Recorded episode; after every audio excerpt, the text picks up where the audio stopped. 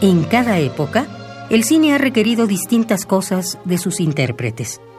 Ni mejor ni peor, simplemente varían las exigencias según las necesidades del momento.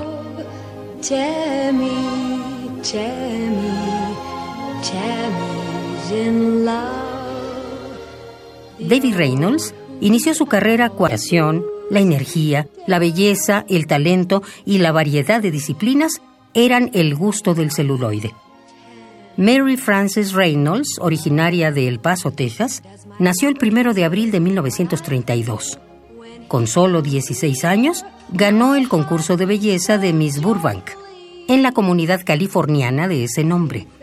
A raíz de ese concurso, Reynolds ganó además un contrato cinematográfico, por lo que optó por el nombre artístico con el que ahora la conocemos. Empezó realizando pequeños papeles para la Warner, lo que le abrió las puertas a otras compañías, como la Metro Golden Mayer, al lado de Fred Astaire, Red Skelton y Lana Turner.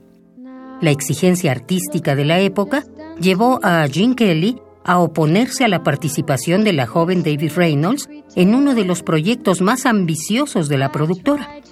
Kelly aseguraba que la joven no era lo suficientemente buena para el claqué el consagrado actor trataba a la joven con desprecio, lo que ocasionó que ésta se derrumbara en más de una ocasión. Al ver esto, Fred Astaire se ofreció para ayudarla a mejorar su técnica para estar a la altura del proyecto. Para una de las coreografías, Debbie ensayó durante 12 horas.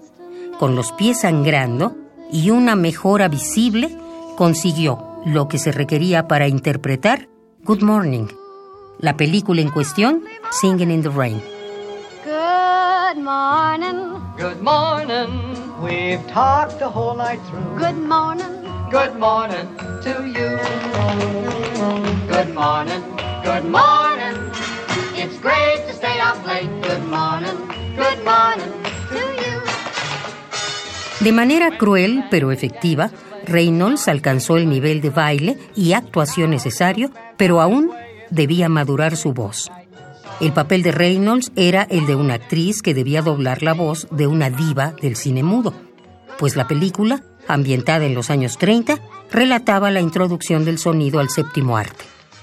Curiosamente, en esa película, la misma actriz que interpretaba a la diva dobló la voz para el personaje de Reynolds durante las canciones del metraje.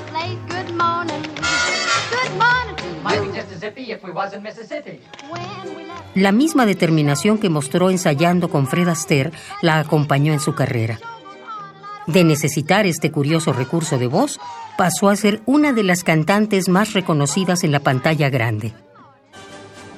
Su trabajo la llevó a la superproducción de 1963, La Conquista del Oeste, donde actuó al lado de Henry Fonda, Tres años después protagonizó la comedia musical The Singing Noon junto a Ricardo Montalbán y Catherine Rose. Cuatro años después, su papel en el musical Molly Brown, siempre a flote, le proporcionó una nominación al Oscar.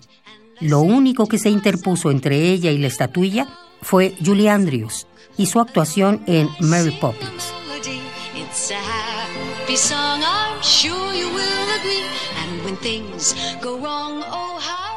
Si bien su carrera llegó al mismo caso que el de las comedias musicales, ella nunca se detuvo.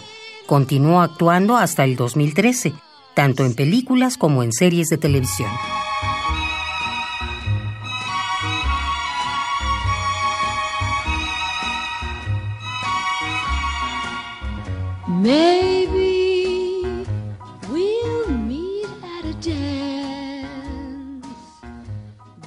Su familia estaba también permeada por el arte. Se casó con el cantante Eddie Fisher en 1955, pero su separación cuatro años después y la supuesta relación de Fisher con Elizabeth Taylor ocasionó uno de los mayores escándalos de la época. Sin embargo, de ese matrimonio nacieron el actor Todd Fisher y la actriz, guionista y escritora Carrie Fisher.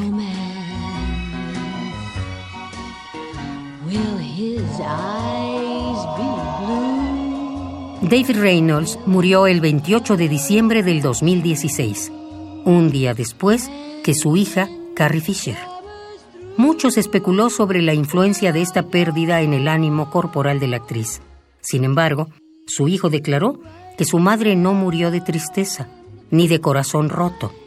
La mujer no se mostraba inconsolable, al menos no de manera visible, pero Reynolds había declarado en más de una ocasión que ella no quería asistir jamás al funeral de uno de sus hijos. Autores que el tiempo no borra. Indeleble. Indeleble.